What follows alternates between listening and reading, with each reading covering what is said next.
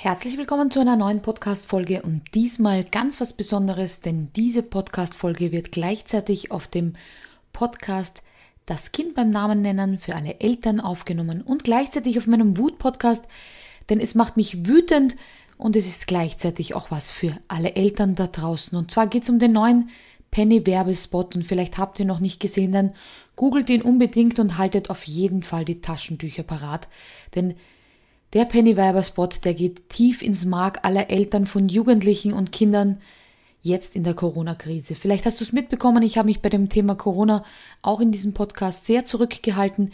Und hier geht es mir in dieser Folge vorrangig darum, was löst dieser Werbespot bei uns aus und warum ist es in einer Wutfolge auch dabei? Weil es macht mich wütend als Kinder- und Jugendcoach, dass hier unsere Kinder und Jugendlichen dermaßen eingeschränkt sind in ihrem Leben und ich möchte einfach mehr die Stimme erheben und sagen, es ist genug, das Leben unserer Jugendlichen ja zu Maßregeln zu einzuschränken, weil gerade dieses Alter, ich würde sagen so ab 13, 14 bis 20, das sind einfach zwei Jahre wie gefühlte 100.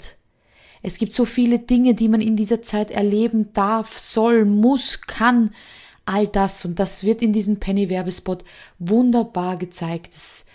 Man sieht einen Jungen, der seine Mama beim Frühstückstisch fragt, was wünschst du dir eigentlich zu Weihnachten? Und die Mama sagt, dass du deine Jugend wieder zurückbekommst. Und man sieht alle Dinge, die man so mitmacht, ob es zu viel Alkohol ist, ob es die Auslandsreise mit dem besten Freund ist, ob es der Herzschmerz ist, die erste Liebe, die erste Party und ab und zu eben auch Bullshit nämlich das, was man als Jugendlicher einfach ausprobieren muss, um sich selbst und seine Grenzen kennenzulernen.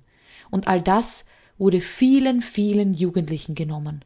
Ich kann mich an Bilder erinnern, wo ein Jugendlicher, ich weiß nicht mehr, wo es war, in einem Park von der Polizei mit dem Auto gejagt wurde, weil sich mehrere Jugendliche zusammengestellt haben und wahrscheinlich nur getratscht haben oder vielleicht haben sie auch gegrillt oder Spaß gehabt das wird uns noch die nächsten Jahre, wenn nicht sogar Jahrzehnte begleiten. Es wird wahnsinnig viele Jugendliche geben, die Bindungsängste haben, die Bindungsstörungen entwickeln, die das Urvertrauen zerstört bekommen haben.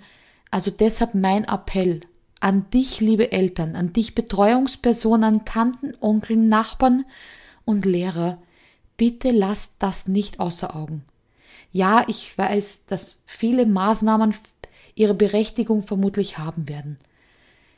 Da können wir Erwachsene darüber diskutieren, ob wir das gut oder schlecht finden und wie weit wir hier mitmachen. Aber Kinder wollen gefallen, Kinder wollen nicht Revoluzer sein, aber gerade in diesem Teenageralter probieren sie sich aus. Sie wollen wissen, was passiert, wenn ich es doch mache.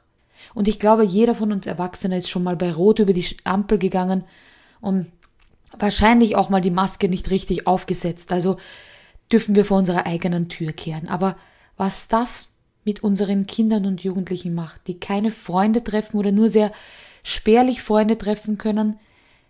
Und mich hat besonders stark getroffen die Erkenntnis, dass es noch Jahrzehnte brauchen wird, bis wir Menschen wieder ohne komischem Gefühl die Hand geben zur Begrüßung. Menschen in den Arm nehmen, die das brauchen.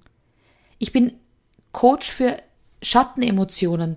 Ich weiß, wie wichtig es ist, im Trauer, aber auch im Moment der Freude jemanden zu umarmen, dass es Ausdruck unserer Nähe ist, hier diese Intimsphäre zu überwinden, denjenigen in den Arm zu nehmen und zu sagen, ich bin für dich da. Und wenn das zukünftig ein komisches Gefühl bei uns auslöst, wenn alleine das Handgeben und Begrüßen schon schwierig wird in nächster Zeit, wo kommen wir dahin? Wo wird das enden? Was wird das für Folgen haben für unsere Kinder, für ihre Beziehungen, für ihre intimen Erlebnisse in der ersten Zeit? Wo, wo endet das? Und genau deshalb ist es nun mal eine Wutfolge auch, weil es macht mich wütend. Und ich versuche mit allen Mitteln als Eltern, und da unterstützt mich mein Mann mit allen Mitteln dagegen anzukämpfen, dass das unser Kind erwischt.